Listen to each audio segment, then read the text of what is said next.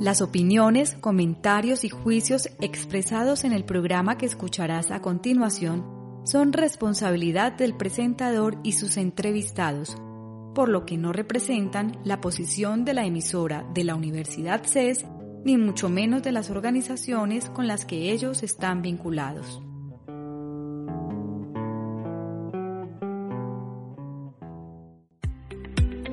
Actualidad nacional e internacional, cultura, deporte, tecnología y todo el acontecer de la Universidad CES, ahora lo puedes escuchar en Enlaces Radio, Boletín Informativo Radial.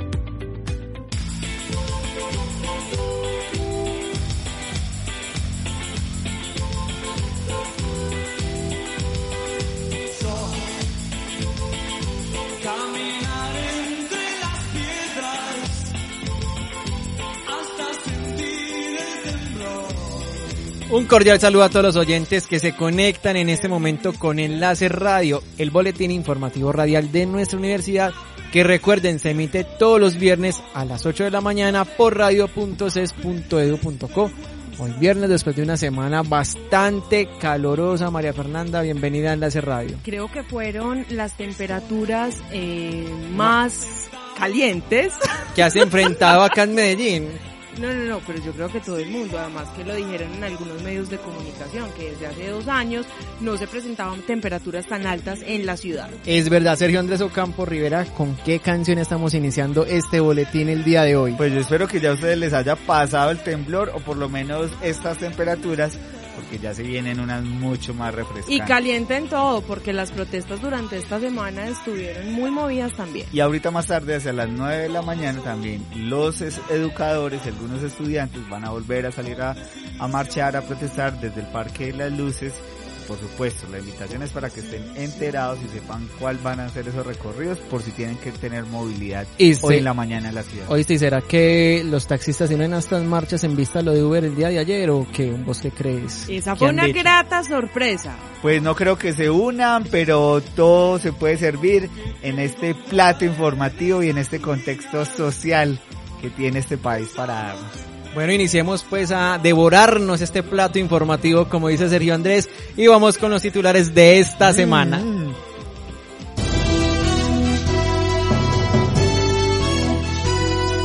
La nutrióloga del Barcelona Fútbol Club de España visitó nuestra universidad. Docentes de la Facultad de Odontología, en coautoría con docentes brasileros, realizaron un libro sobre hipomineralización de molares e incisivos.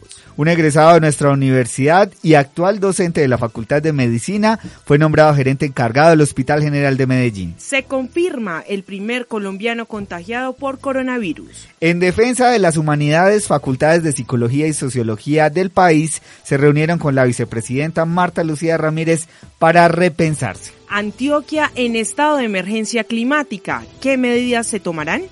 Y por supuesto todos los planes para que se agende este fin de semana con la programación en The Weekend.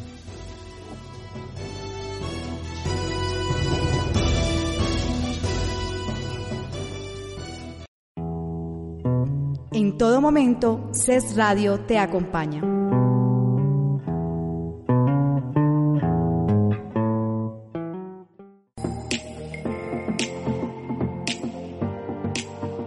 Iniciamos este boletín informativo, María Fernanda, con una invitación desde ya para toda la comunidad universitaria, estudiantes, docentes y empleados para dentro de ocho días porque tenemos un evento muy importante. ¿Cuál es el evento? Sí, señores, a las ocho y treinta de la mañana el próximo viernes 28 de febrero en el Teatro Guillermo Cárdenas Jaramillo estará el viceministro de Educación entregándonos oficialmente la renovación de la acreditación institucional. Este es un logro grandísimo para nuestra universidad. Y posterior a esta entrega, Sergio Andrés, vamos a tener una pequeña celebración en el piso 13 de nuestra universidad, el edificio B. ¿En qué consiste esta, esta celebración, María Fernanda, que vamos a tener? Sí, en el piso B específicamente en el piso 13 estaremos acompañados de los 40 principales quienes se han unido a esta celebración. Una radio amiga. claro que sí. Radio Amiga. Se unen a esta celebración con diferentes artistas eh, a nivel local, pero además la universidad lo que quiere es celebrar con los estudiantes, con los docentes y con los administrativos esta fecha especial, este evento, este logro institucional. Vamos a tener un motivo para celebrar música, comi- un motivo para celebrar, pero ¿con qué? Música, Ajá. comida, regalitos, de todo va a haber allá. y todos sobre muy todo invitados. compartir en familias es esta el gran logro de nuestra universidad. Esta fue nuestra primera noticia, una muy buena noticia para que se preparen todos nuestros oyentes. Con la otra noticia que nos vamos el día de hoy, compañeros, y No, es pero no nos que- vayamos, pues estamos. Ah, bueno, nos quedamos Sí, acá. sí, sí. Está bien. Les cuento que el docentes de la Facultad de Odontología, junto con docentes brasileros, realizaron el libro Hipomineralización de molares e incisivos. ¿Esto con qué se comerá? No tengo idea, Sergio. Ahorita vamos a Pero no te dio hipo por lo menos. No, no, por lo menos nos.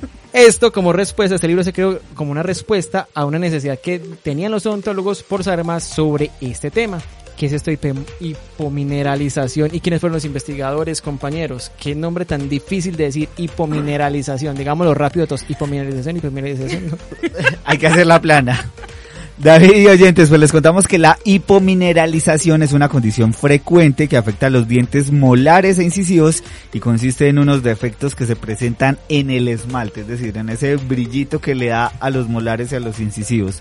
Pues padecer esta condición en los dientes hace que las personas puedan ser más susceptibles a caries, fracturas del diente o incluso a perder el diente afectado, María Fernanda. Sí, señor. Los investigadores y docentes de la Facultad de Odontología que participaron en esta publicación fueron el fundador Alfonso Escobar Rojas y ya los docentes Juan Diego Mejía, Yasmi Quintero, Ángela Sierra y Manuel Restrepo Restrepo.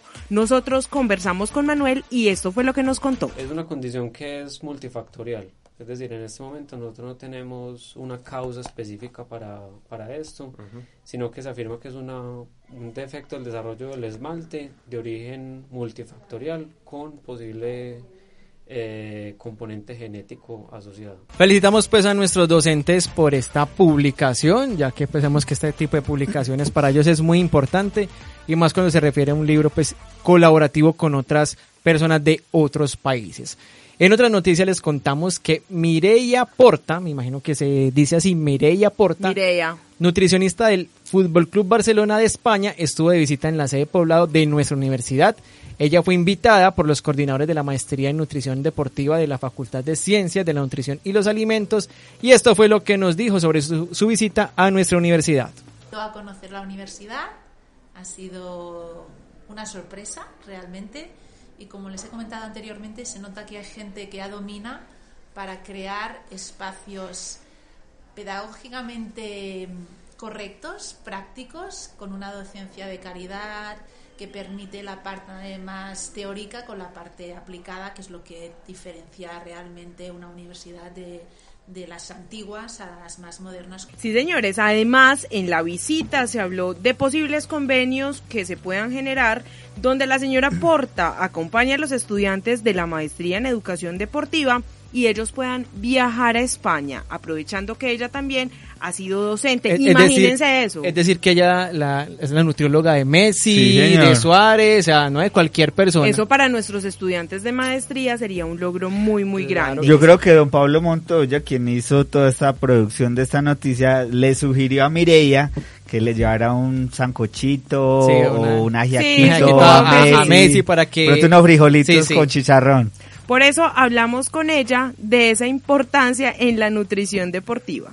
La parte de nutrición deportiva también va creciendo y esto supone que eh, en distintos deportes y clubs específicos pues de deportes concretos como puede ser el fútbol cada vez más los profesionales de la nutrición de nutrición deportiva son más demandados y hace unos años no había nutricionistas deportivos en club solo había uno o dos y ahora per- perfectamente puede haber prácticamente si en la liga española son 20 equipos en 18 hay nutricionista Muy bien por nuestra Facultad de Ciencias de la Nutrición y los Alimentos.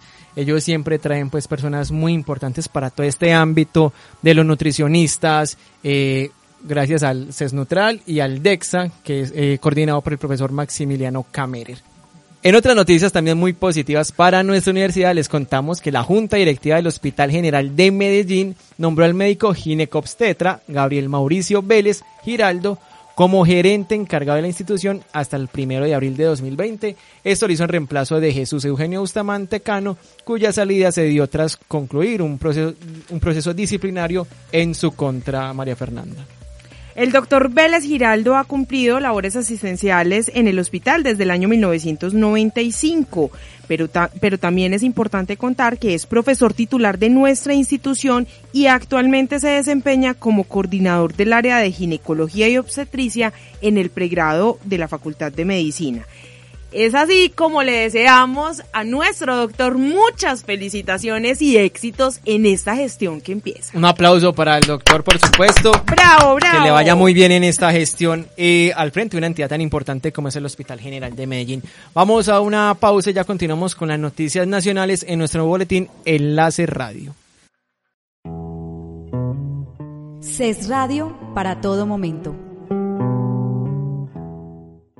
Ahora damos paso a nuestra sección de noticias nacionales, internacionales y locales y les cuento que la Cancillería colombiana confirmó el primer caso de coronavirus en un colombiano. El segundo caso está aquí en la Universidad María con Sergio, que anda pues con una gripe últimamente tremenda. Tan miedoso, ojeroso, deambulando por ahí. Yo, muchachos, he tratado de sobrevivir. Soy un sobreviviente más. Pero bueno, hablemos de este primer caso. serios, serios. Pues se trata de un hombre que se encuentra en el crucero eh, Princesa de Diamantes, el cual está en cuarentena desde hace más de dos semanas en las costas de Japón y el cual se ha podido establecer que de los 3.700 pasajeros, 355 tienen el virus, están contagiados. ¿Oíste cómo hace un crucero para estar en cuarentena con tantas personas por dos semanas? También hay un tema de salud pública preocupante ahí. Y es que según el comunicado de la Cancillería, este tripulante será desembarcado como medida de precaución. Además, nos informaron que ya está listo el proceso de repatriación de 14 personas colombianas que se encuentran en la ciudad de Wuhan, Wuhan. Wuhan, en China, sí. Wuhan, China, donde se presentó el primer caso de coronavirus que ya cumple 52 días y más de 70.500 casos con 1.779 muertes y personas infectadas en diversos países del mundo. Es decir, toda una emergencia global alrededor de lo que... Estamos hablando de 70.500 personas. Y más de 1.700 en lo que va este año. O sea, este año solo tiene mes y medio. Mes y medio y ya van casi 1.700 personas fallecidas. Algo así como eh, toda la Comuna 2 de Medellín. Algo así aproximadamente. El traslado que se hará el día de mañana será por medio de un avión de la Fuerza Aérea, acondicionado específicamente para el viaje y bajo un estricto protocolo. Esperamos que sea una operación exitosa y no se presenten más problemas con este virus que está afectando al mundo. Un dato curioso, el ministro encargado de salud ha indicado que estas personas una vez regresen de ese avión a Colombia van a ser llevadas a un sitio en cuarentena, que no va a ser un hospital y va a ser un sitio en una zona eh, que no se va a divulgar la información precisamente para evitar el contagio y también para evitar que personas inescrupulosas o personas con otro tipo de fines e intereses pues lleguen hasta allá. Serán por lo menos 17, 14 colombianos más la tripulación de la Fuerza Aérea acompañados de la Cruz Roja, quienes estarán en cuarentena mínimo un mes, haciendo el seguimiento y la evaluación bajo los protocolos de la Organización Mundial de la Salud. Les voy a hacer una invitación a nuestros oyentes y es que no se despeguen de nuestras redes sociales este fin de semana porque vamos a estar publicando una entrevista que hicieron nuestros voceros en el programa Nos Cogió la Noche al docente Juan, Camilo, Díaz, que es el coordinador de medicina interna de la Facultad de Medicina de nuestra universidad, quien a propósito pues habló de esos mitos, de esas verdades y todo lo relacionado con esta eh, epidemia mundial que se está dando por cuenta del coronavirus o más conocido como el CB19. Algo sí, recuerdo, no recuerdo el nombre técnico de la enfermedad.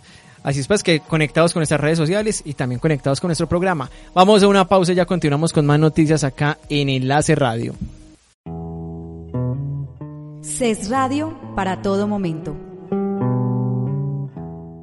Sergio, iniciamos nuestro programa hablando sobre estos cambios climáticos tan fuertes que se están presentando en esta temporada seca en nuestra ciudad. Inclusive empezamos con temblor, pero aunque parece curioso, por estos días se han registrado diferentes sismos. Hace poquito se registró uno con epicentro en el municipio de Anorí, en Antioquia, y se han registrado otros sobre la Mesa de los Santos, en los Santanderes. Yo, yo escuché lo del de Anorí, que incluso hubo como ciertas edificaciones afectadas por el temblor. yo pienso que el medio ambiente nos está queriendo decir algo. Claro que sí, les cuento pues que eh, pues recordamos que hubo alerta naranja en nuestra ciudad, pero también la situación se volvió muy preocupante porque esta semana Aníbal Gaviria, el gobernador de nuestro departamento, declaró a todo el departamento de Antioquia en emergencia climática.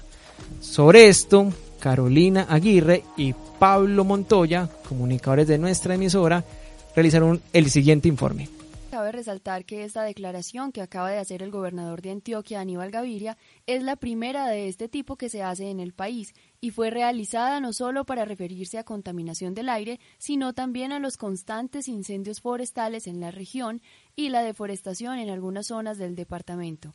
Esto fue lo que dijo el mandatario. Esta declaratoria es fundamentalmente un, eh, un ejercicio de voluntad política y de responsabilidad frente a la opinión pública.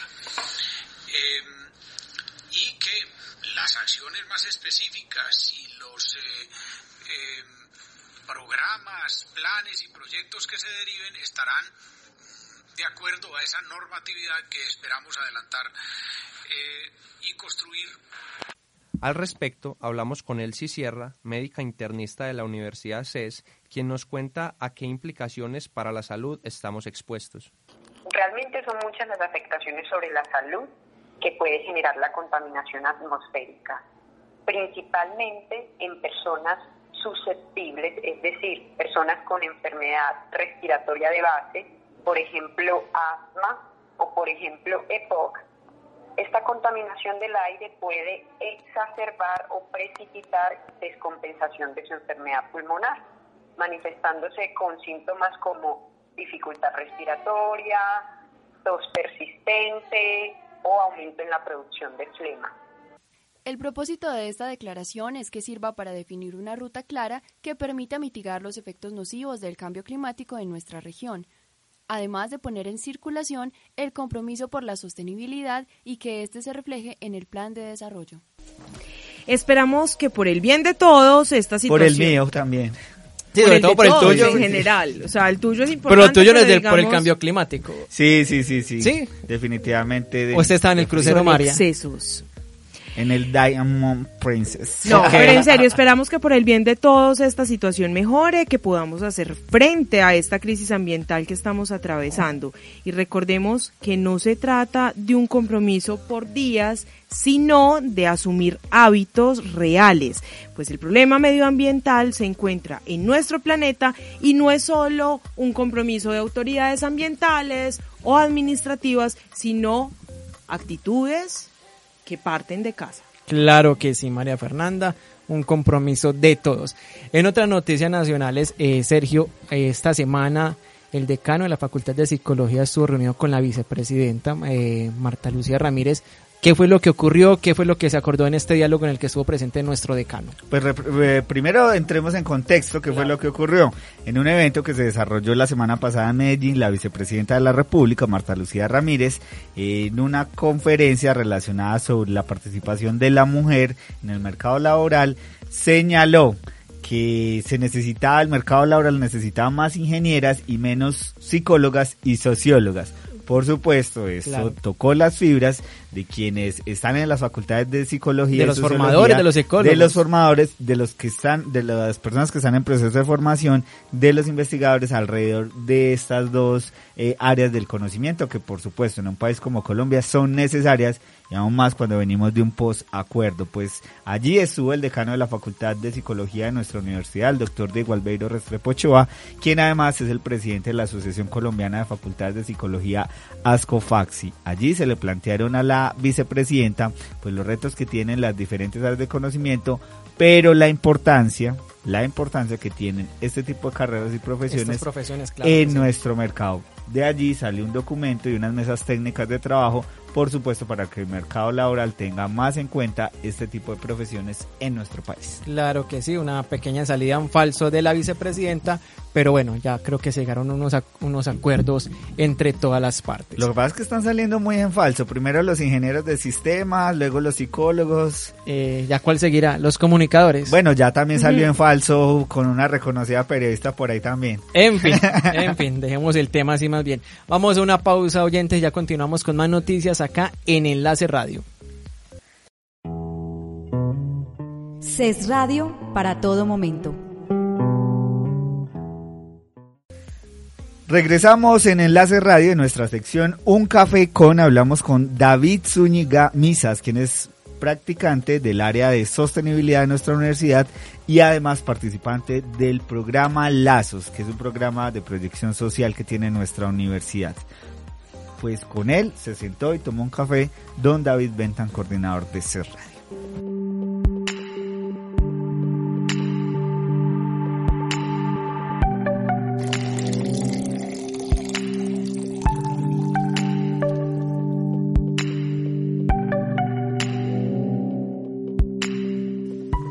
Claro que sí, compañeros. Hoy tenemos una historia bastante interesante en nuestro programa, ya que esta semana, como lo mencionamos durante el programa, estuvimos en Villa del Socorro. Villa del Socorro, esta comuna, eh, es la, hace parte de la comuna 2 de nuestra ciudad de Medellín, y allí estuvimos el día miércoles, perdón, el día martes, estuvimos allá con, en una reunión con concejales, con instituciones como la Secretaría de Salud, la Secretaría de Innovación, de Inclusión, la Secretaría de Educación también estuvo allá y estando allá compañeros descubrimos una historia bastante interesante que hace parte del proyecto Lazos, que es el proyecto social de nuestra universidad.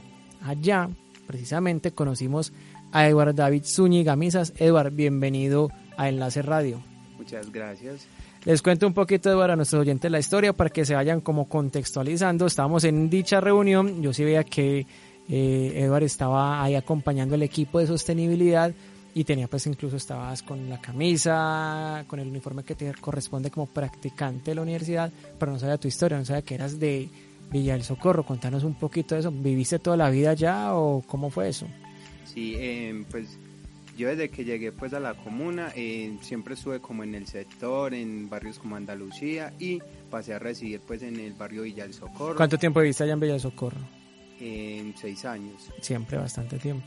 Sí, y, pero igual, pues a pesar de que viví en Andalucía y que allá pues está el colegio Manuel Uribe Ángel, yo desde principios, desde primero, empecé estudiando en Villa del Socorro, en el colegio en el cual pues hice todo mi recorrido académico hasta la graduación. Que vale la pena aclarar oyentes, en la institución educativa Villa del Socorro es donde nuestra universidad pues tiene, eh, está enfocando todos los esfuerzos de su proyecto Social Lazos.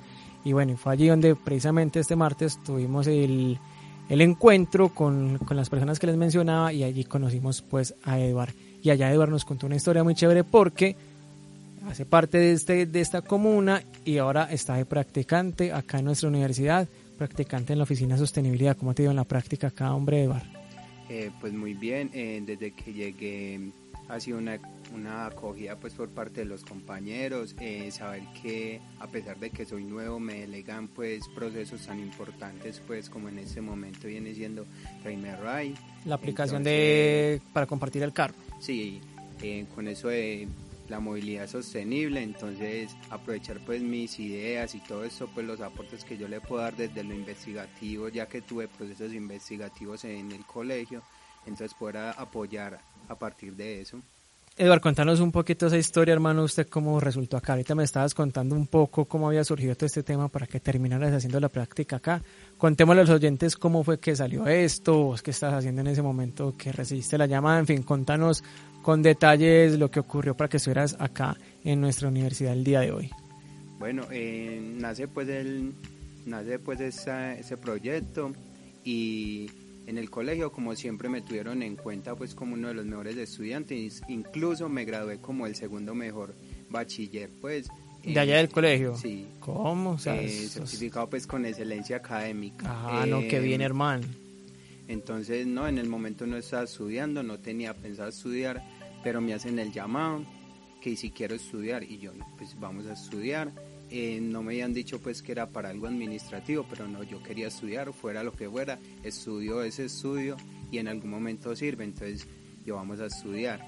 Pasa que como que todo ya está organizado para mí porque... O sea, los astros se alinearon pues como dicen por ahí. sí, porque fue una cuestión de que yo llegué, bueno, me dijeron, tan, entré en el proceso, hice todo el proceso bien, las entrevistas, todo pasé la parte electiva con una buena, pues, un buen desarrollo, eh, buenas calificaciones y todo. Cuando llegué acá, eh, todos pues mis compañeros, como todos quedamos acá practicando en la misma universidad, porque al ser un convenio pues, entonces todos no, que dónde les iba a tocar y todos se preguntaban, todos se preguntaban y ese día justamente yo llego tarde. Ay, hermano, ¿y por qué llegó tarde ese día, hombre?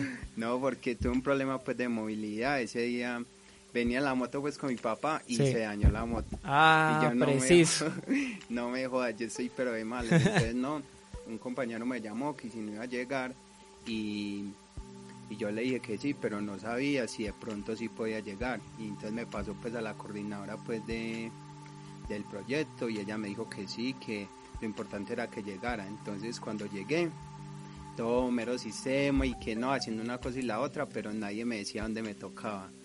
Cuando al final me tocó pues estar en, en una sala pues con la coordinadora y ella me dijo que, que no, que si estaba preparado para entrar pues al área de sostenibilidad, que mi puesto ya estaba ahí listo y que iba a apoyar pues el programa Lazos yo, ¿cómo así? O sea que ya todo estaba listo. Todo estaba listo. Ah, lo que le decía, cuando los astros se alinean, hermano, ya todo le salió derechito a usted para eso. Sí, es más, yo ya mismo me dije, o sea, que así hubiera tenido, pues no, el rendimiento, porque di muy buen rendimiento académico, así no lo hubiera tenido, venir para acá. Y al parecer sí. Ah, pero qué bueno, y que cómo se ha sentido en las funciones que le han tocado, en el trabajo, toda esta experiencia nueva, que ¿cómo le ha parecido? No, excelente, porque como te digo, me gusta mucho pues apoyar esos procesos que eh, sirven para que la comunidad vea las alternativas que se le dan a partir de los apoyos de las universidades y yo ser parte pues de un programa, ser la respuesta a un programa y poder aportar a ese programa para que muchos jóvenes más puedan cambiar sus vidas, parece excelente. Claro, digamos vos sos el, el ejemplo vivo de lo que está haciendo la Universidad CES con otras instituciones allá en la comuna en la que pues, estás viviendo allá, ¿sí o qué? Me imagino, claro. Claro que sí. Ya, bueno, no, qué bueno eso, hermano. Y bueno, y contanos ese tema ya académico, ¿estás estudiando, no estás estudiando? ¿Cómo se está manejando esa parte? Bueno, el convenio consistía en que fuera eh, un año y medio. Sí. Pero se hacían seis meses después de la parte electiva y un año de práctica para que saliéramos pues con el tiempo mínimo pues que piden de experiencia laboral para no trabajar, ¿cierto? Y, pero obviamente nos quedaron dos materias pues sin, sin desarrollar, entonces esas materias las vamos a hacer en el tiempo pues que estamos haciendo práctica. Entonces nos tocaría estudiar toda la semana y el sábado ir haciendo pues las materias, o sea que haríamos un semestre una y el otro semestre la otra. ¿Qué te iba a decir yo, Edward? ¿Y qué, cuánto tiempo es esta práctica en la que vas a estar acá en la universidad? Va a ser un año.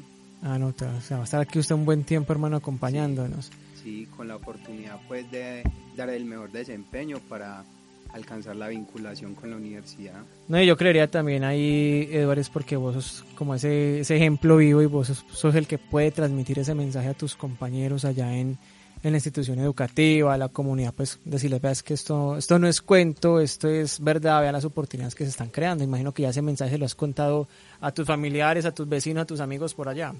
Incluso me, me hiciste acordar lo que pasó ayer, que cuando yo llegué pues al colegio, y yo acompañé después gente tan importante, yo he sido pues elegante cuando yo no vestía así. Claro. Los profesores pues que me dieron a mí en algún momento pues alguna materia, me miraban y eran como contentos, como que aplaudiendo, como que bueno, llegó. Y yo era como que, ¿qué pasó acá?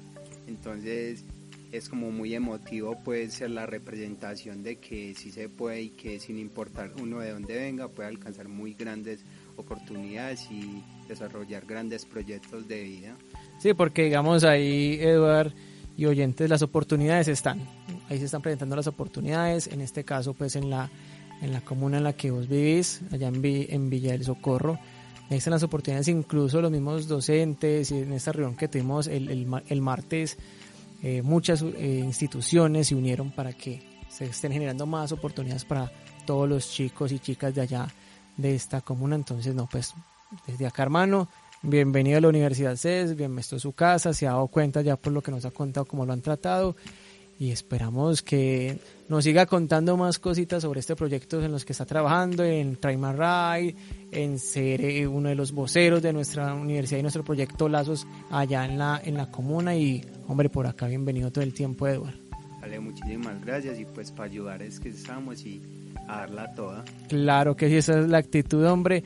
Oyentes, él fue Eduardo David Zúñiga Misas, él es practicante de la Oficina de Sostenibilidad de nuestra universidad y quien es el ejemplo viviente de lo que estamos desarrollando en, en el proyecto Lazos de nuestra universidad en Villa del Socorro y específicamente en la institución educativa de este, de este barrio. Nos dejamos con más noticias acá en nuestro boletín Enlace Radio. Gracias David y por supuesto a los David, a David Bentan y a David Zúñiga por este café. Ahora les traemos una sección deportiva con don Pablo Montoya que nos pone al tanto de la actualidad en el deporte colombiano.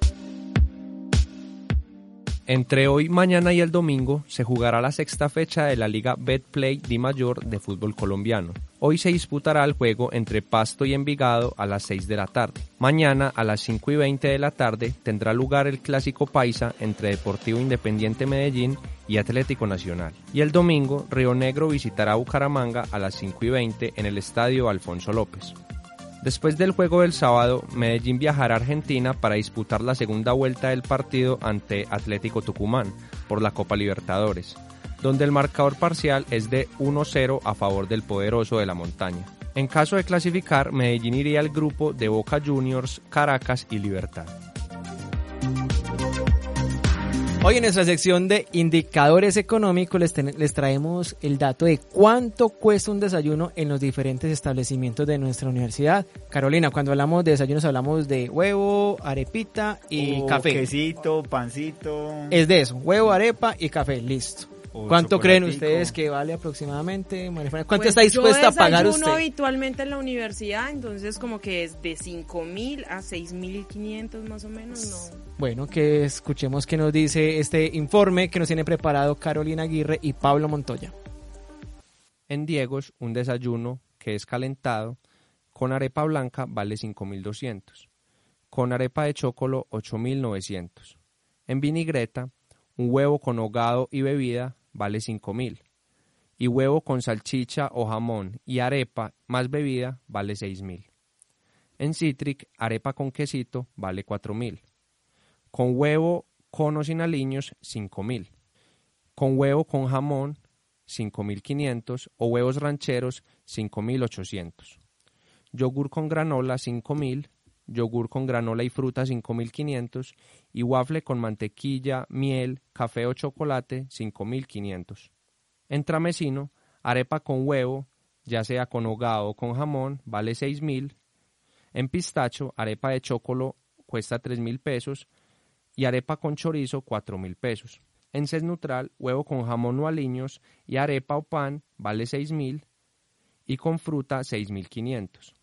Un omelette sin fruta vale 7000 y omelette con fruta 7600. Los dejamos con The Week en una sección para que te enteres de los mejores planes para este fin de semana y ojalá un plan Sergio que hagas un plan que te recuperes de salud y que llegues el lunes con todas las pilas puestas. Lo más seguro es que me haré un baño con un chamán a ver si claro que a ver si nos aliviamos.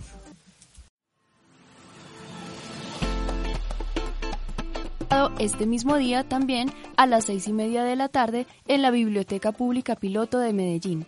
El evento es de entrada gratuita. Mañana la cita es a las 12 del mediodía en el Centro Comercial Villanueva, donde se estará llevando a cabo un taller de maquillaje que estará a cargo de la agencia Best Models. Este taller es gratuito y el domingo realiza una visita guiada al Museo Cementerio San Pedro, donde podrás aprender cómo envejecen las esculturas. El recorrido será de 2 a 3 y media de la tarde y es de entrada gratuita. Además, prográmate con nuestras actividades en la universidad. Ciclo de cine del Japón, todos los viernes a las 12 del mediodía en la sala de cine de nuestra biblioteca Fundadores. En esta misma sala y a la misma hora, pero los días martes, los invitamos al ciclo de óperas, operetas y zarzuelas. Ya inició también el taller de literatura, lectura y análisis de cuentos de nuestro Departamento de Humanidades, que se realiza todos los miércoles cada ocho días hasta el 6 de mayo en el aula C 314 de 12 y media a una y media de la tarde. Y para finalizar, nuestro centro de idiomas nos hace la invitación a participar del club de conversación los miércoles y viernes de 1 a 2 y media de la tarde. Esto es todo en nuestro The Weekend de hoy. Les deseamos un excelente fin de semana.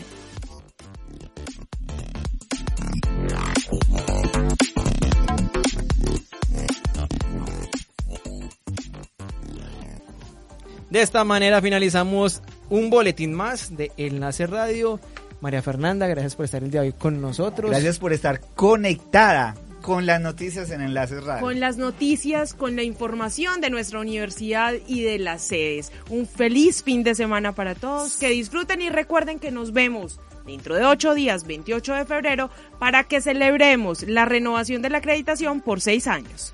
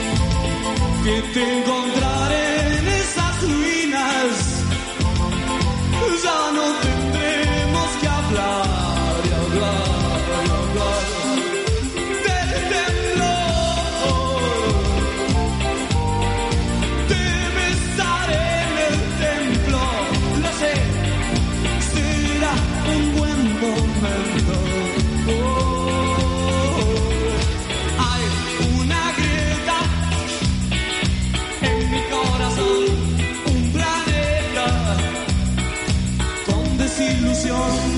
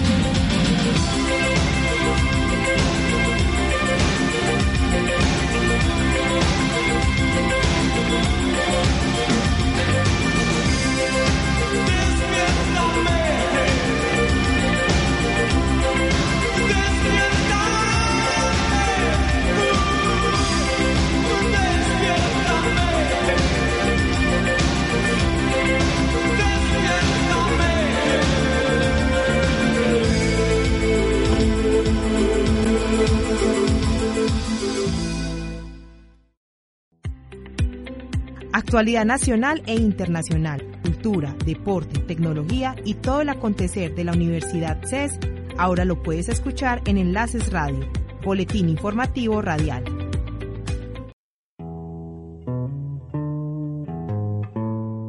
Si te perdiste alguna de las emisiones en línea de esta semana, puedes escucharlas una vez más en nuestra programación el domingo o en nuestros archivos de audio ingresando a nuestro sitio web radio.ces.edu.co.